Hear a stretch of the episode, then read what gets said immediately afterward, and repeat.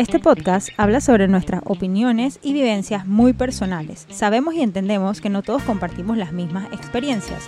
Este es un espacio abierto para desahogarnos de las cosas que sentimos que no podemos decir libremente. Nosotras amamos a nuestros hijos y quizás lo intentaríamos de nuevo.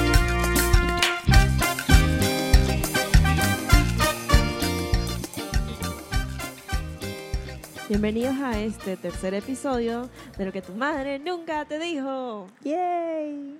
Muchísimas gracias a todos los que escucharon nuestro segundo capítulo. Esperemos que les haya gustado. Gracias por todas las preguntas que nos hicieron por Instagram. Vamos con la ronda 3. Vamos con la ronda número 3. Berta, lo que tu madre nunca te dijo es que amamantar iba a ser mucho más difícil de lo que pensabas. No mucho, sumamente más difícil. Es un proceso sumamente complicado. Ahora, todas mis amigas o las personas que yo veía dando pecho, antes de yo tener que empezar a dar pecho, se ve súper fácil y las ves todas contentas y felices y regias con su hijo dando pecho. Y yo decía, esto sencillo, yo nomás me lo pego y ya, me va a tomar leche. Little did I know, no, no era así, no era fácil. No es fácil. No es fácil, es un, es un struggle. Sí, Pero- constante. Vamos a echar para atrás. Por ejemplo, les cuento mi experiencia. Ya yo no estoy dando pecho, Maurín sí está dando pecho. Llevo cinco meses. Sí, sí, sí se Eh. puede. Mi primera meta son seis meses. Obviamente no voy a parar, pero Pero ese es el, esa el fue primer la primera goal. meta que me puse.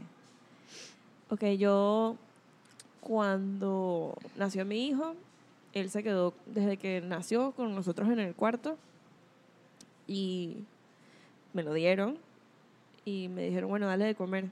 Ajá, cada dos horas. Y yo dije, ok, ¿y cómo hago esto? O sea, lo agarro, me lo pongo en los brazos, le saco la, el- la teta y, y, o sea, ya él abre la boca y toma. Eso es lo que yo pensaba. Esos primeros días en el hospital, para mí, yo pensé, no sé, fueron súper difíciles. Yo llamé a una enfermera y le dije, ok, ¿tú quieres que le dé comer? Yo, yo no sé, no sé qué me estás hablando. Por favor, ¿me puedes enseñar? Ella ahí me explicó así, pero así bien rápido, rápido, los esenciales, así, mira, tú te pegas así, bla, bla, bla. Y yo juré y perjuré que todos esos días, o sea, esos, los dos días que estuvimos en el hospital, que él no había comido nada. Y yo estaba súper traumada porque me era súper, súper difícil pegármelo. Como ya escucharon en el episodio 2, él nació el día que yo cumplí las 37 semanas. Así que también estaba un poco, digo, digo yo, ¿no?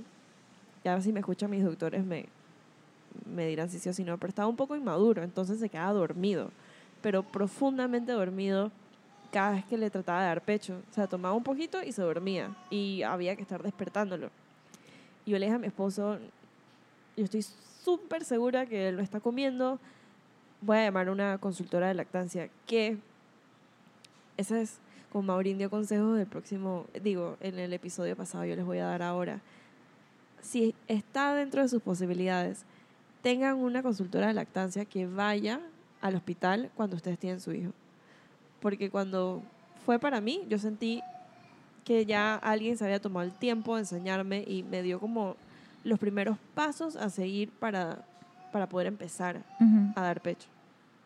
Ok, yo desde antes, eh, cuando quedé embarazada, yo empecé como a investigar y sí vi que había un montón de cursos y esto de lactancia y siempre dije como que, ok, me, me gustaría tomarlo, pero luego me ponía a pensar, dije, pero no va a ser lo mismo porque en verdad voy a saber como que la teoría, pero no va a ser lo mismo que cuando tenga el bebé, o sea, poder practicarlo. Entonces, eh, por recomendación de una amiga que se llama Paola y de ti, hice lo de conseguir alguien que me ayudara para eh, el momento de, de cuando él naciera para la lactancia.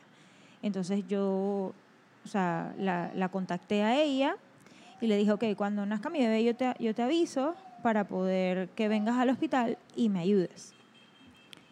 Eh, y yo había estado eh, en, en los nacimientos, en los nacimientos de otras, de dos amigas, de los hijos de dos amigas mías, y eh, yo había visto cómo ellas habían empezado a darle pecho y fue súper fácil, o sea, ellas no tuvieron consultoras ni nada y las manes, oye, el bebé nació y yo veía que mi amiga pap, se pegaba al bebé y el bebé comía perfecto. Súper fabuloso.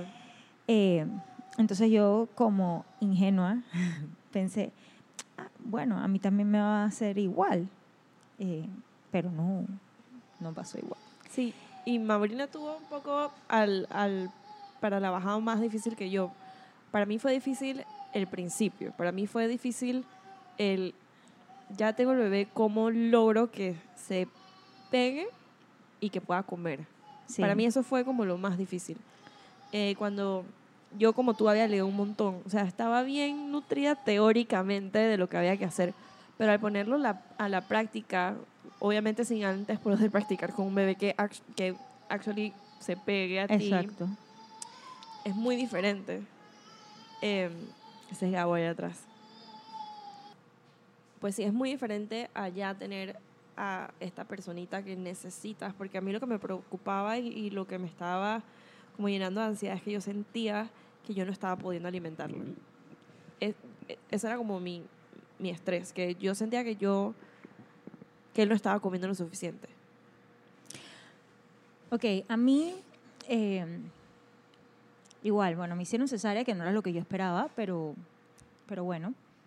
Eh, cuando me dieron al bebé, obviamente tú estás, o sea, estás saliendo de una operación, no sé qué, y me lo dieron, él nació como a las 11 y 35 de la noche, así que entre que yo salí de recobro y todas las cosas, a mí me lo dieron como a las 2 de la mañana. Y yo había pedido que él no le dieran nada en, en la también. salita de bebés.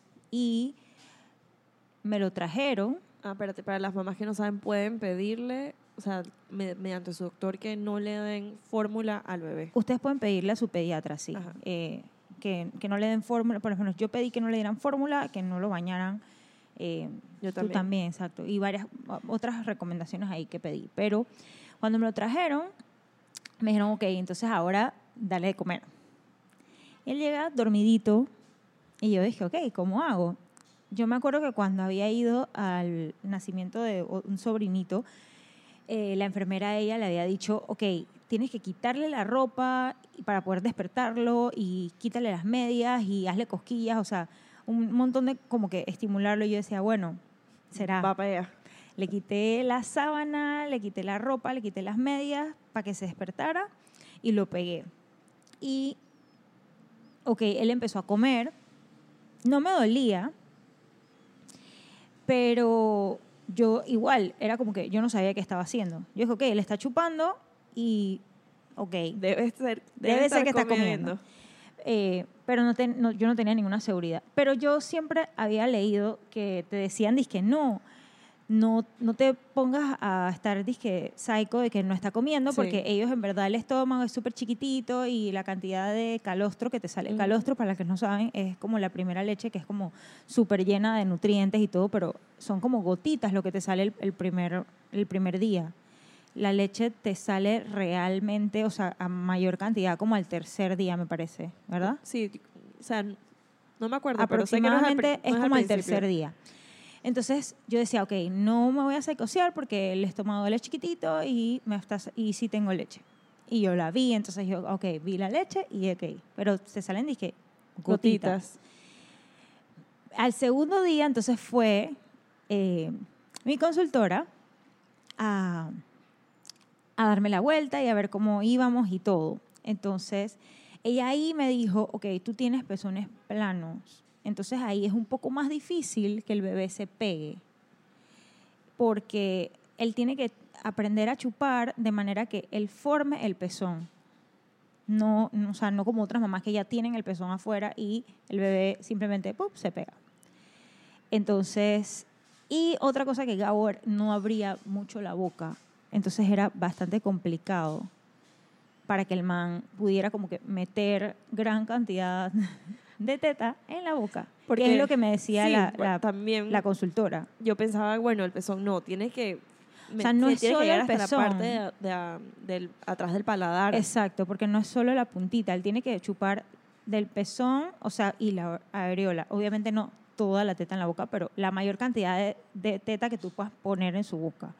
Y eso toma un tiempo, o sea, porque tú estás inexperta, el bebé está inexperto, y es como el tiempo en que él aprende a chupar y tú aprendes cómo Dársela. hacerlo. Eh, y yo lo intentaba en la posición esta, que, que tú lo pones como barriga con barriga. Ajá. Y yo decía, ok, es súper complicado para mí. O sea, eh, y aquí vamos a hablar cosas súper privadas de las tetas de uno, pero es así, pues. es súper complicado para mí porque para mí, mis, o sea, mis pezones están como más para abajo. Entonces yo trataba como que de ponerlo y ¿qué va? O sea, era súper complicado. Cuando me bajó la leche, o sea, sientes las tetas disque enormes y Yo se te ponen como una duras. actriz porno. Sí, se te ponen súper grandes y te ponen durísimas. Yo había leído que dolía buco. A mí en verdad no me dolió, pero, o sea, sí se ponen como que incómodas. A mí no es que, o sea, no me dolió de, como, no sé cómo explicarlo, de, de dolor. Lo que yo sentía era que por mis venas que iban a mis tetas pasaban hilos de fuego. Eso es lo que yo sentía, hilos de fuego por dentro. Bueno, para mí es diferente. Para mí la sensación cuando la leche baja es como cuando, como si tuvieras unos alfileres y te, y te pinchan por dentro. Ujú. Eso es lo que yo siento. No calor, sino Yo sentía como... hilos de fuego, como que, ¿sabes cuando el, prendes una mecha y se va consumiendo la mecha? Así yo sentía, como que iba como en... Ok. Y Bueno, mira, qué, qué loco, porque es Sí. diferente para cada persona. Para mí es como que te pinchan. Y la cosa es que, bueno, tú me ayudaste un montón, en verdad. Yo creo que nunca te he dado las gracias, no sé si en verdad te lo dije hasta ahora, pero de verdad, o sea, Berta ha sido una persona clave para que yo pudiera lograr el establecer mi lactancia. Porque yo, o sea, el, me fui para la casa con el bebé y bueno, ok, hay que amamantarlo y no sé qué. Y él me rompió los pezones, o sea, pero dije de una manera que era horrible. Y Berta, Estaba, estaba fuerte su situación. y Berta yo la llamaba y ella venía a mi casa, y que yo voy para allá, ¿qué necesitas? No sé qué. Y ella venía y me ayudaba y, o me veía llorando, me agarraba al bebé, o sea, me acuerdo que un día, que fue, que, creo que fue el peor día, eh, yo solo lloraba. Y yo le decía a Yanka, yo no quiero que el bebé se despierte nunca. Porque solamente de pensar que él se va a despertar y que yo le tengo que dar teta, o sea, que me lo tengo que pegar ahí donde me duele tanto, solo pensar el dolor que me iba a causar, yo decía, no puedo. Entonces, eh, Que esto nos lleva, que, que quiero tocar este tema más Ujú. adelante, porque llegó igual un momento en que yo decía, ok, ya no voy a dar pecho. O me pasaba esa idea por la cabeza, pero después me pasaban miles de otras ideas que me sentía tan mala mamá ujú, de que estaba considerando la idea de no dar más pecho y me sentía como la peor mamá del planeta solo porque igual estaba dando pecho y tenía leche que- porque me pasaba la idea por la cabeza de que lo miraba y decía tengo que dar pecho ay qué pasa si ya no le doy más es que esto, aquí, o sea, aquí les quiero decir algo que posiblemente les pueda pasar a ustedes. Yo estoy plenamente consciente que no pasa nada si tú le das fórmula o le das teta. No pasa nada. El bebé está bien. Yo crecí, mi mamá no me dio, no me dio teta porque igual mi mamá, cuando yo le fui a preguntar por qué, o sea, o cómo fue conmigo, ella me dijo, yo a ti no te pude dar teta porque yo no tenía leche. Y cuando fui a, investigando más, preguntándole más, me dijo, es que ella me dijo que yo no tenía pezones. O sea, que mi mamá tampoco tenía pezones como yo. Tenía pezón plano. Entonces, en ese tiempo no había nadie que le enseñara que eso no importa. Que no es que necesitas tener el pezón ahí para poder sino que tienes que usar otro tipo Exacto, de técnicas otras técnicas. Entonces no había nadie y mi mamá dijo, no puedo darle teta y voy a darle fórmula. Entonces no pasa nada. Hay miles de personas que toman fórmula, hay miles de personas que toman teta.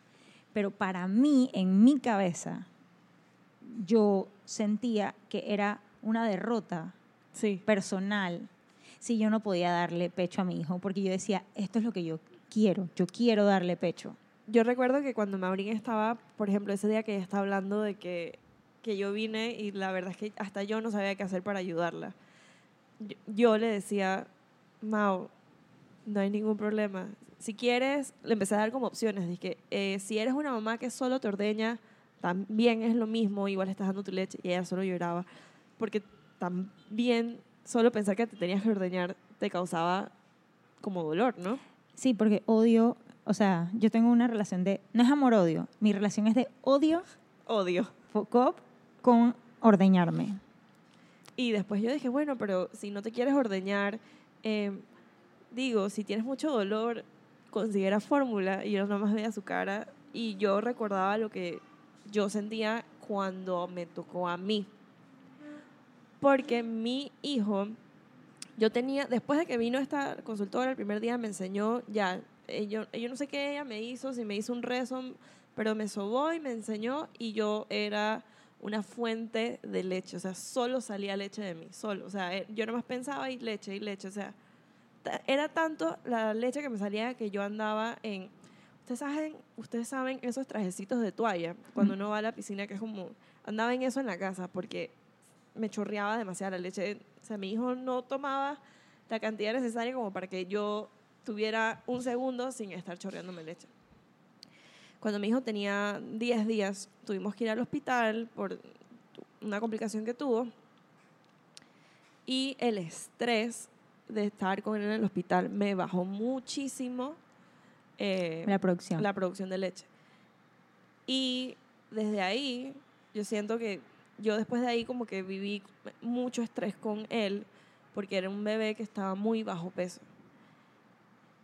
Eh, y aquí entra algo súper importante también.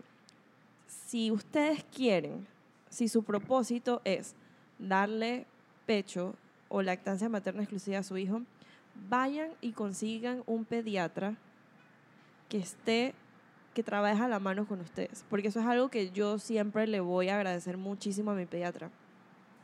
Ella nunca me, me, me dijo que parara, incluso cuando mi hijo estaba bajo- de, bajo peso. Ella es súper pro lactancia y ella lo que me decía era, mira, mientras él esté subiendo, por lo menos algunos gramos que me indiquen que él está alimentándose, yo te voy a seguir em, apoyando, en tu apoyando lactancia. en tu lactancia. Tú eres la que me tienes que decir, pero, o sea, yo, porque era súper, súper, súper difícil. Cuando yo estaba en mi casa con mis mamás, con mis suegras, y ellos veían a mi hijo, que no es que estaba mal, sino que era un bebé delgado. Sí comía, porque yo me la pasaba con ese niño pegado todo el día al pecho. Pero al principio no sabíamos específicamente por qué era que no estaba subiendo de pecho. Digo, les cuento, como ya les dije, estuvimos en el hospital cuando estuvo 10 días.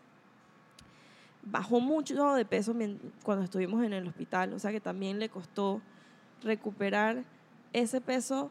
Los bebés cuando nacen pierden peso a la semana, algunos, y después lo recuperan. Entonces el mío perdió el peso del normal más el peso que perdió cuando estuvimos en el hospital, o sea que fue como que tuvimos que recuperar el doble de peso. Y no estaba aumentando ni rápido ni mucho. Eran gramos, gramos, gramos por aquí, gramos por acá. Si tenía suerte, llegábamos a la libra, pero o sea, mi bebé- yo, yo le compraba ropa de prematuro y la usó hasta que tuvo como dos meses y medio, creo, Ujú. mi hijo. Y la presión social y también familiar que yo tenía en mi casa de que, ay, ya, eso no está funcionando, no le des más pecho, cámbiate a fórmula, era, era impresionante, eran como mis demonios. Sí, es que a mí también me pasó, y eso que Gabo nació de un peso normal, y él sí empezó, a o sea, él sí empezó a engo- engordar casi que enseguida. Pues él perdió un poco de peso los primeros días, que es lo normal, y después ya empezó a engordar. Pero como me costaba tanto, y yo veía, venían mis tías, venía mi abuela, venía mi mamá, y todas me miraban con cara como, ay, pobrecita. O sea, me miraban como que, pobrecita, está sufriendo, el bebé está sufriendo, es un estrés, y yo les veía en la cara que todos era disque. Que ¿por todos estaban en desacuerdo. Sí, como que, ¿por qué estás haciendo esto y por qué te estás esforzando tanto? Y mejor simplemente darle fórmula. Eh, entonces, para mí, yo me acuerdo que yo llamé a la consultora como tres veces y me ayudaba, me ayudaba muchísimo. O sea, cada vez que ella venía, y no solamente en el tema de cómo pegármelo, o sea, las técnicas y eso, pero me ayudaba a saber que había alguien que me estaba entendiendo y que sabía lo que yo estaba pasando y que me decía, tranquila, no pasa nada. O sea, ella llegaba y yo empezaba a llorar. Ella me abrazaba, me decía, no pasa nada, cuéntame, que, o sea, cómo te sientes, qué está pasando y todo eso. Y yo en verdad tuve dos asesoras. No porque yo sintiera que la primera no me sirvió, porque realmente me ayudó muchísimo, sino porque llegó un punto donde mi esposo estaba tan frustrado de verme como, yo estaba struggling, o sea, luchando para poder hacer que la lactancia se estableciera bien, que él me dijo, sabes que ya tuviste tres, tres visitas de una, llama a otra para ver eh, si esa te da algún otro consejo y te ayuda. Y aquí es donde yo me di cuenta y ahora les puedo decir, y es un consejo, o sea, es un proceso, ¿no? No es automático, o sea, es como crear una relación, porque en realidad amamantar es eso, es como una relación que se va desarrollando. El bebé mientras que va aprendiendo y tú también vas aprendiendo. Entonces es como...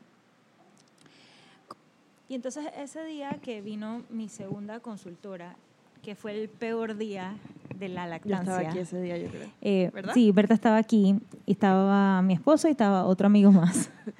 Eh, yo ese día sí pensé como que, ok, hasta aquí llegué, pues, porque simplemente no puedo más. O sea, me duele demasiado y no puedo más. Eh, y ella vino y primero que me escuchó, o sea, me escuchó cómo me sentía y me dijo, ok, mira, todo está bien, yo te entiendo, yo sé que es muy difícil, entiendo que te duele, vamos a revisar, vamos a ver cómo te lo estás pegando.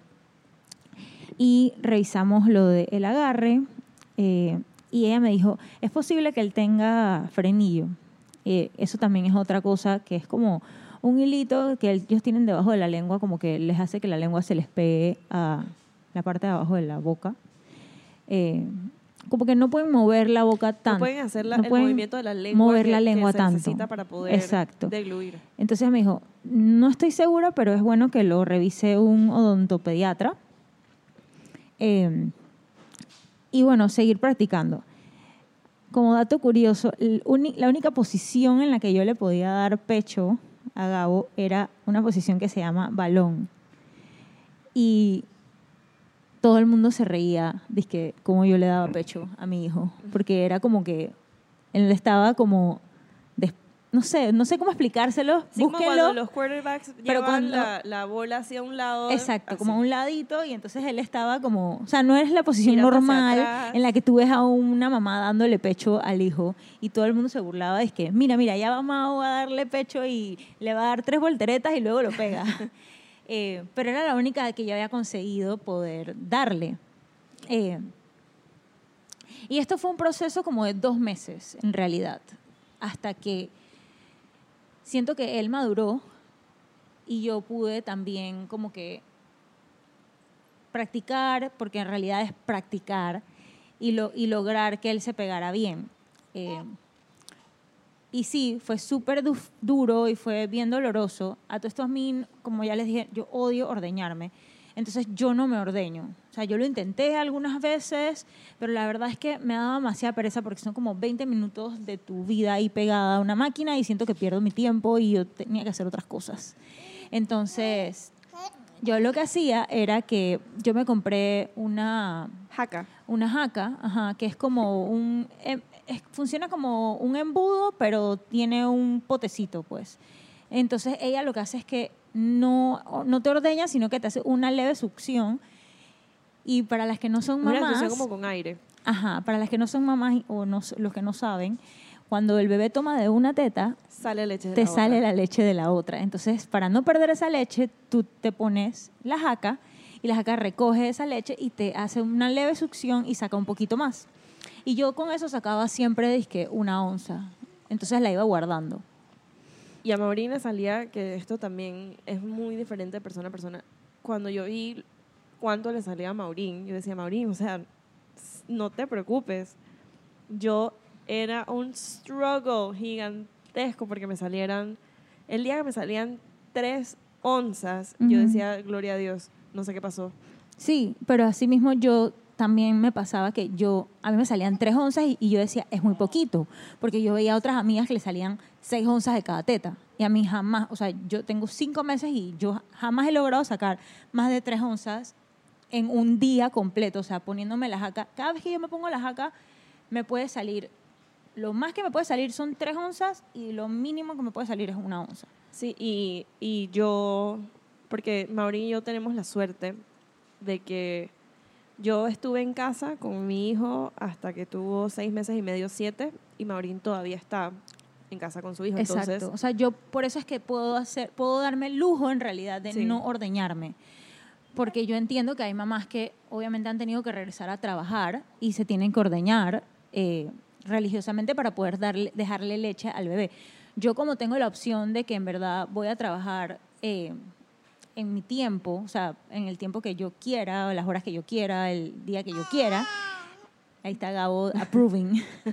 Eh, yo me puedo dar el lujo en realidad de no ordeñarme y me lo pego a él siempre. Y cada vez que voy a salir o a hacer algo, entonces le dejo las 3, 4 onzas. Eh, creo que tengo como, ahora mismo puedo decirte que tengo como 17 onzas congeladas, o sea que no es, no es un banco de leche grande, pero no me preocupa porque yo puedo estar relativamente bastante tiempo del día con él. Eh, y las que tienes es más como emergencia si sales y le da hambre y, y Exacto, para que coma, no, exacto. no para, para seguirle el, el día a día. Exacto, o sea, yo siento que ya cuando regrese más a trabajar, eh, obviamente me tocará ordeñarme más. Porque Eh, Gabo no quiere que regreses a trabajar. ahora me compré una ordeñadora manual y también la intenté usar. eh, la verdad es que no es que me va mal, pero para mí, en lo personal, me va mejor ordeñándome a, a mano. Me Eh, sale más con la mano. Con la me- ordeñadora manual, porque a mano también es otro tipo de ordeña. O sea, que No, no, no. literal, ah, que agarras Con tus mi mano. manos. Ah, Con mi mano me sale más que con la ordeñadora manual. y que con la eléctrica. Y que la eléctrica no la he probado más porque tuve una relación de odio con ella y la descarté. O sea, la te puedo decir que la usé los primeros dos meses esporádicamente, o sea, porque yo decía, ok, bueno, tengo que ordeñarme, pero en verdad poco a poco fui dejando de usarla más y eh, bueno, este, me va mejor con la mano o con la jaca. La jaca me saca muchísima más leche y cero esfuerzo, porque yo simplemente cuando él está comiendo me la pego. Yo le tenía que dar, a- yo me, yo le daba pecho a mi hijo y después, porque él necesitaba aún más por, porque esto de, que, por- de su peso, yo le daba pecho, el tiempo que estuviera pegado podía ser, no sé, una hora, media hora, 45 minutos, y después me tenía que ordeñar y darle lo que me había ordeñado como una segunda toma. No, yo te Y puedo decir que- era, Mm. o sea, yo literal pasaba, mi sillón tiene un hueco de donde pasaba sentada ahí todo el día Y tú me solo decías que dando pecho y oías, ordeñándome. oías que te hablaba. Sí, ya llegó un punto donde la ordeñadora me hablaba. Yo soy, yo tenía, me, me- el wiki, wiki, wiki, a veces decía mamá, a veces me hablaba. No eres la primera persona que me dice eso y les puedo decir que mis respetos a las personas que se tienen que ordeñar porque en verdad esa, eso es una cosa sumamente sacrificada. Eh, es sumamente sacrificado. Y bueno, a ver, una pregunta para ti que tengo es, para ti, ¿qué fue lo más difícil de, el, de amamantar? La verdad, eh, después de esa primera vez, y bueno, teniendo en cuenta que ¿sabes? a veces se te llenan los ductos, duele, hay que masajearlo, pero dar pecho en sí, yo creo que una vez tú me preguntaste y yo te dije, a mí me gustó, o sea, sí me gustó. Para mí lo más, más difícil fue cuando tuve que yo me sentía como que tenía que esconderlo y era un secreto y nadie lo podía saber. Cuando le di la primera mamadera de fórmula. Pero me sentía horrible. Y lo y pasó porque eh, ya no me estaba saliendo mucha leche para la demanda que mi hijo tenía. Y esto fue cuando él tenía como cuatro meses y medio llegando a los cinco. Ujú. Él to- se quería tomar 6, 7 onzas y me salían 3. Y yo llamé a la doctora y le dije, mire, yo voy a tener que salir este día y no tengo lo suficiente en el banco porque se lo está tomando muy rápido. Me da miedo quedarme sin nada y no. Y le dije, en caso tal de que aquí a esa fecha que tengo que irme no consiga la cantidad de leche que le necesito guardar para poder darle, ¿qué fórmula le puedo dar? Entonces ella me dijo, bueno, cualquier cosa le das esta X. Y un día donde él se lloraba y lloraba y, y moría de hambre y yo miraba la lata y lo miraba a él y miraba la lata y lo miraba a él y yo dije, ok, voy a tratar de ordeñarme. No me salía lo suficiente.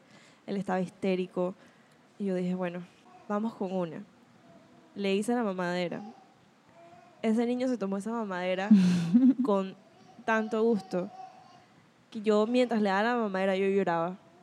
Uno, porque me sentía horrible como si la fórmula fuera veneno. Claro. Dos, porque yo lo veía a él tan contento y tan feliz de poder tomar a la cantidad que le diera la gana, a la velocidad que él quiso, que bueno, le di esa mamadera, me sentí horrible y dije, bueno, ya, no, le voy a seguir dando pecho, porque igual tenía leche todavía, no la que él quería, pero seguía teniendo leche. Un día, cuando ya empecé a trabajar, cuando él tenía siete meses, eh, mi- me llamaron de mi casa que tenía hambre y ya se había acabado la que yo le había dejado ese día. Y dije, bueno, denle una mamadera de fórmula. Y así empecé como la transición de, eh, mientras la, cuando yo no estaba, dos de mi leche y una de, de fórmula. Ujú. Pero, ¿por qué fue lo más difícil? Porque cuando la gente me preguntaba, yo no quería decir que le daba, eh, ¿cómo se llama? Que le Eh, dabas fórmula. Pero com- compartida, ¿cómo es? ¿Cómo es el término? Eh, mixta. Es Complementaria. Sí, complementaria. Porque uno yo sentía que, que por decirlo así, todo lo que yo había peleado con mi familia y con todo el mundo de que yo le iba a seguir dando pecho, como que me sentía que me estaba mintiendo a mí misma. Y yo no sé por qué sentía que estaba como defraudando a mi hijo de, de no estar dándole pecho. Em, eso fue súper difícil, como que yo misma entender que estaba bien, que si que él necesitaba comer, que de una u otra manera él se estaba alimentando, siendo no mío, igual estaba haciendo, estaba alimentando a mi hijo, que era lo importante. Claro. Pero eso me tomó un- como hacer el switch mental de que estaba bien, que no había ningún problema, que nadie me iba a demonizar, que no me iban a tirar piedras en la calle, que no era una mala mamá. Eso fue lo más difícil de, de todo mi proceso de lactancia. Ok, sí, es que eso está como dentro de uno, pues. Uno, uno mismo se juzga Sí, y, y piensa que los demás te están juzgando cuando en verdad no. Bueno, para mí, eh, te puedo decir que, bueno, como bueno, ya les dije, yo llevo cinco meses de lactancia exclusiva. Eh, al principio le tenía que dar con este Con con, vasito. vasito, o le dábamos un con jeringa, pero era mi leche, pues.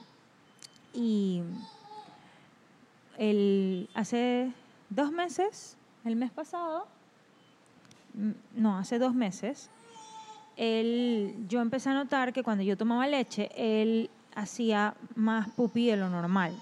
Entonces, cuando fuimos a donde la pediatra, él sí estaba aumentando de peso, pero este, ella me dijo que eso era una reacción alérgica a algo que yo estaba comiendo o in- intolerancia.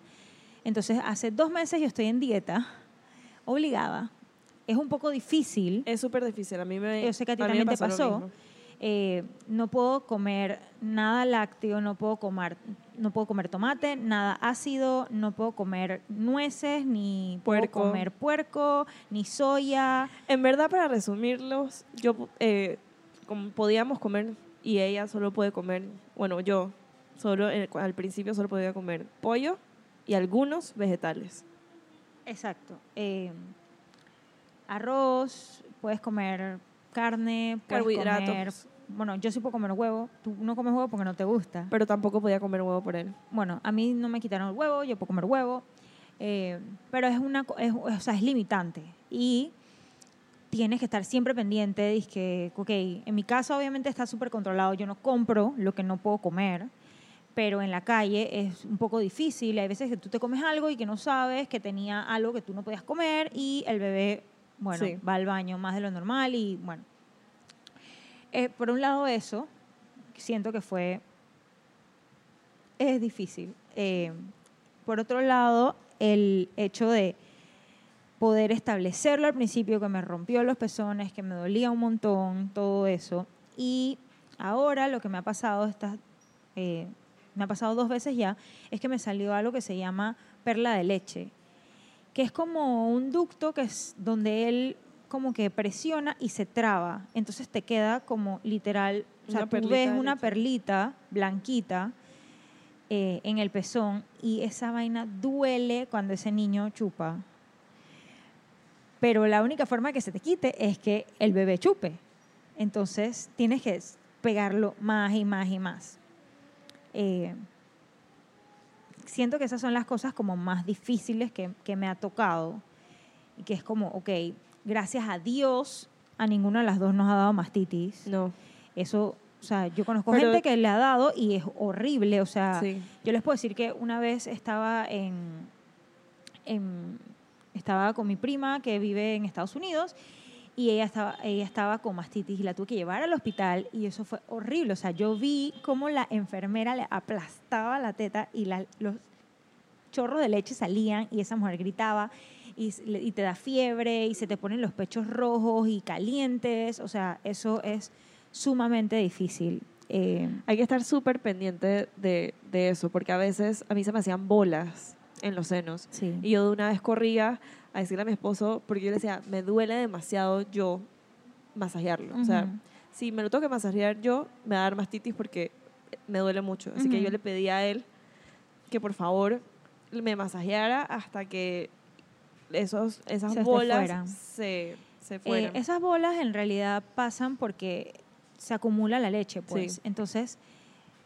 eh, el mecanismo de la leche es, la leche sale, llena tu pecho, el bebé chupa y eso, cuando la teta está vacía, le dice a tu cerebro, ok, produces más, Más. leche porque la teta está vacía.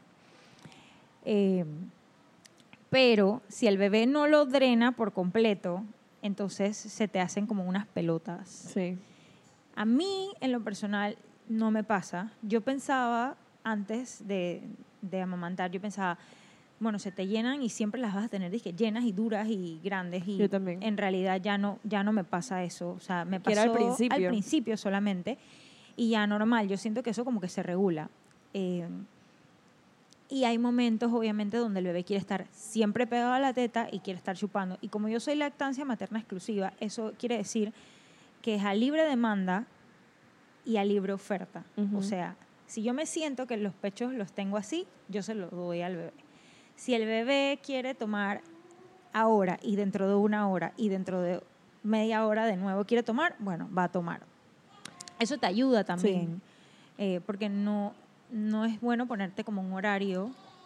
Pero también eh, llegó un momento, o al principio por lo menos, porque uno se acostumbra a todo. Como todo en la vida, después de muchas, de- después de hacer varias, la misma cosa varias veces, uno se acostumbra. Pero al principio era tan drenante de energía, porque yo Sí, porque es muy constante. las 24 horas del día tenía a mi hijo pegados en el pecho. O sea, Literal, no puedes hacer más nada. no O sea, hacía Hay días donde no puedes hacer absolutamente más nada dormía con el pecho, pecho. en la boca de mi hijo, así me quedaba dormida, así me despertaba, así iba al baño, así me bañaba, así iba a comer con mis amigos. Era tanto que un día unos amigos vinieron a ver una película y después hicimos otra cosa y otra cosa y supongamos que se quedaron como tres horas y me dijeron, oye, las tres horas que hemos estado aquí, ese niño ha comido las tres horas. Y yo le digo, bueno, Sí, claro, No es sé que a veces están pegados no solo por comer, sino porque eso les da como Consuelo. confort. Eh, y yo les puedo decir que después de los dos meses, ya cuando establecimos bien, ya no me duele nada, ya el bebé se puede pegar, ya es una pro, la vieran. ya, ya le puedo dar pecho, este, de posiciones normales. ya le puedo dar pecho acostada. Cuando vamos a dormir, yo en, en la madrugada, cuando él se para, yo lo paso a mi cama, le pongo la teta, él se duerme, yo me duermo, descansamos los dos y es lo máximo. Y bueno, eh, para mí, eh, yo fui lactan- lactancia materna exclusiva hasta los cuatro meses y medio. De los cuatro meses y medio hasta los siete fui complementada con, con fórmula. Y durante esos de cuatro a siete, porque mi primera meta fue, ok, voy a hacerlo un mes. Después voy a hacerlo tres meses. Después, ok, vamos con seis meses. No, mentiras. Después de los cuatro meses decía, vamos a ver qué pasa el próximo mes. Y vamos a ver qué pasa el próximo mes y así me iba mes por mes. En el mes, en el séptimo mes, ya, ya era mucho más difícil porque ya yo estaba trabajando full time. Y ordeñarme en el trabajo era difícil, incómodo. Era, era todo un proceso, las partes, limpiar, como yo me ordeñaba bastante, eso de estar limpiando esa ordeñadora me tenía china. Eh, incluso cuando le daba complementada, igual me trataba de ordeñar lo más posible. Y no había parado de darle. Mi plan no era parar de darle pecho. Pero eh, un día le intenté dar pecho a mi hijo y no quiso, y no quiso, y fue una pelea horrible de que yo le estaba tratando de dar pecho y no quería, y no quería, y no quería. Eh, yo le daba pecho antes de irme al trabajo, en la mañana. Después le daban eh, de mi leche en, en, en la casa, una de fórmula. Después yo llegaba al trabajo y me lo pegaba de nuevo. Después una de fórmula y para dormir me lo pegaba de nuevo. Así empecé. Luego ya solo le daba en la mañana, antes de irme al trabajo, cuando y cuando se iba a dormir. Y me quedé con esas dos tomas, en la mañana y cuando se iba a dormir, en la mañana cuando se iba a dormir. Y un día, cuando se iba a dormir, le fui a dar pecho y no quiso. Pero no quiso que apenas lo, lo ponía en posición para darle, era como si lo estuvieran matando. Y dije, bueno, ok, no le daré pecho ahorita y me voy a ordeñar, pues porque igual me tenía que sacar la leche del pecho. Y a la segunda noche pasó lo mismo, creo que estaba cansada y no me ordeñé. Y lo dejé así. Y después tampoco quiso la de la mañana siguiente y no se la di, pero tampoco me ordeñé. Y lo dejé así. Y yo creo que mi cuerpo fue tan, de- no sé, este proceso de, de estar embarazada y dar a luz me ha enseñado que nuestros cuerpos son una máquina súper bien hecha y que sabe lo que uno necesita cuando lo necesita. Eso a mí estoy sumamente impresionada. Totalmente.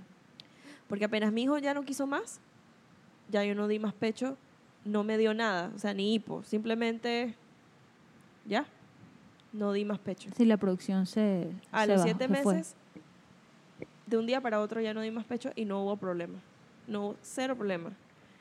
Y A mí me está pasando que Gabo duerme un poco más ahora y los prim- las primeras veces que dormía más eh, amanecía toda chorreada yo porque Mm. como que se me llenaban igual porque mi cuerpo esperaba que él chupara lo que chupaba antes.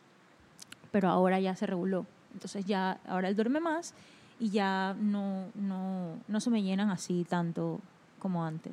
Y al principio cuando ya decidí que pues ya él no quería y yo no lo iba a forzar, sentí un súper alivio.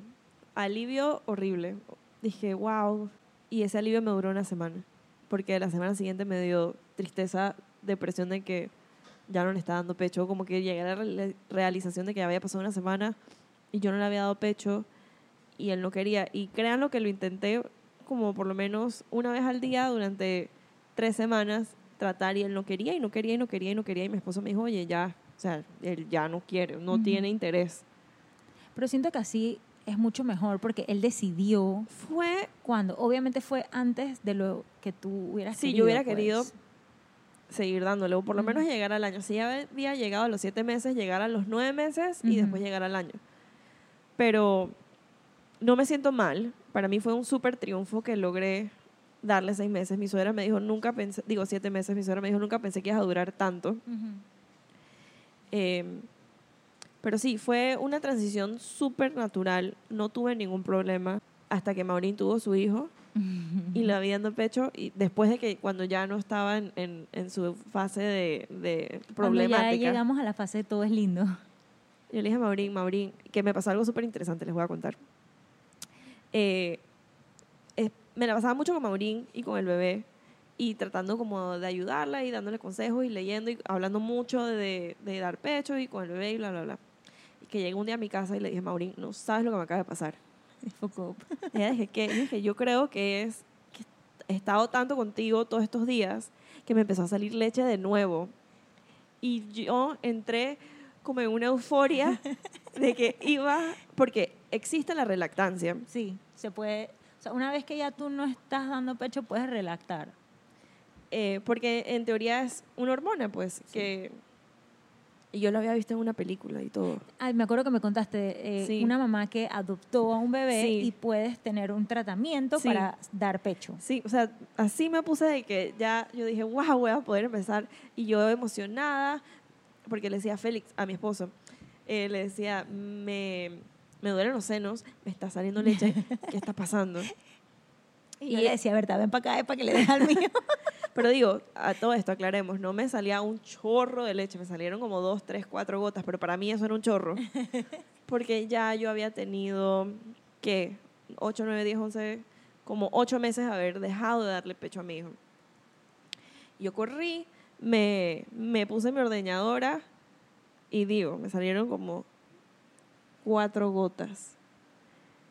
Y yo dije, bueno, si esto significa que voy a poder relactar, voy a intentar ver si mi hijo quiere y obviamente no quiso. y hasta ahí llegó. Y hasta ahí llegó. Pero es súper, me pareció súper interesante como, wow, o sea, mi cuerpo está, como solo estoy con bebés y el bebé y estoy todo el tiempo pensando en esto, qué inteligente y qué bien hecho está el cuerpo, porque incluso leí que, por ejemplo, mamás que paran de dar pecho y quieren volver a dar pecho como al mes o al dos meses, pueden, que yo no sabía. Ujú. Eh, y eh, hay también mamás que pueden donar. Sí, Si hay alguna que nos está escuchando y está interesada, nos puede contactar para ponerla en contacto con la persona que maneja todo eso, porque tú puedes donar tu leche. Hay mamás que tienen sobreproducción sí. y puedes donarlo para los bebés prematuros que estén hospitalizados. Eh, y eso es súper bonito, o sea, para las que, las que lo pueden hacer es súper lindo. Y estás ayudando a otros bebés, a otras mamás.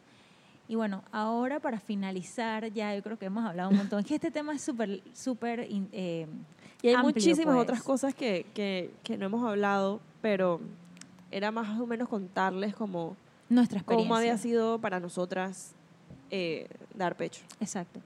Y ahora mismo, en este momento, en el que estoy con, con Gabo, él tiene cinco meses y la verdad es que les puedo decir que yo disfruto darle pecho. O sea, a mí me gusta y él interactúa conmigo cuando le estoy dando el pecho. Él me mira, él se ríe, él me soba, me soba la cara, me agarra la nariz. O sea, es súper bonito. Es como un tiempo de nosotros, pues.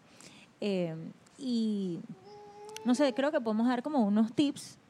¿Cuáles Sí. son las cosas que, que son para nosotros más claves para establecer una buena lactancia?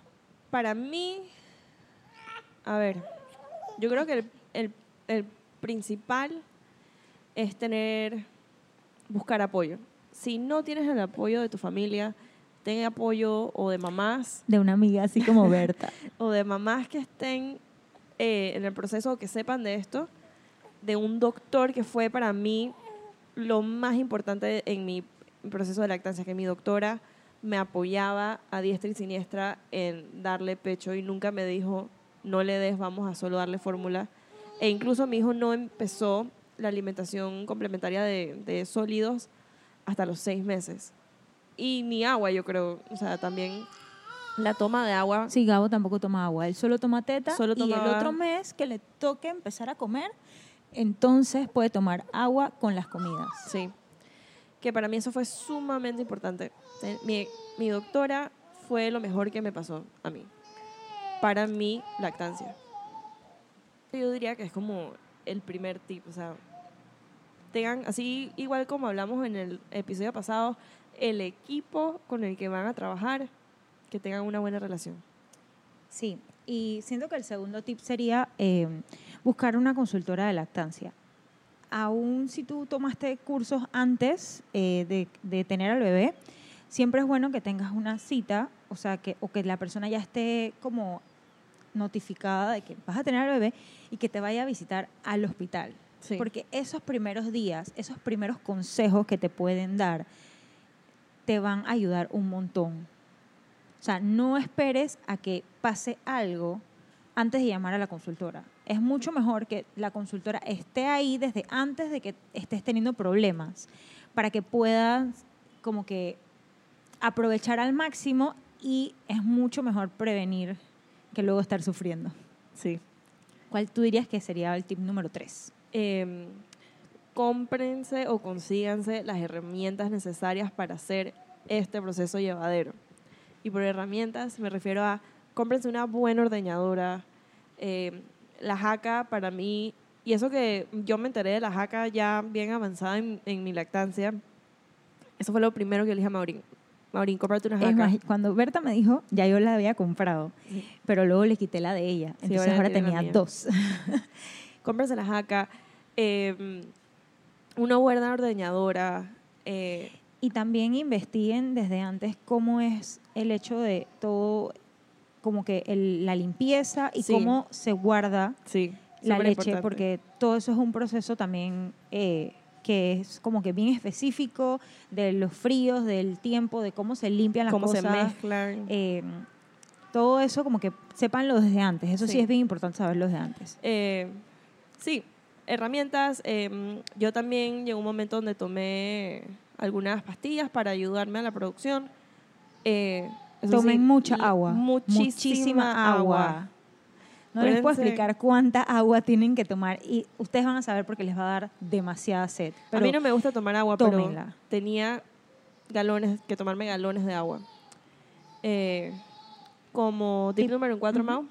Tip número cuatro, eh, tener siempre el apoyo de tu pareja. Para mí fue sumamente importante que mi esposo estuvo siempre eh, apoyándome. Él nunca, en ningún momento me dijo, hey, ¿sabes qué? Te estoy viendo que estás pasando mucho trabajo y ya vamos a darle fórmula. O sea, desde antes nosotros lo hablamos y él sabía que para mí era sumamente importante darle pecho y él estuvo siempre on board con que lográramos darle pecho. O sea, siempre me ayudó, siempre me apoyó.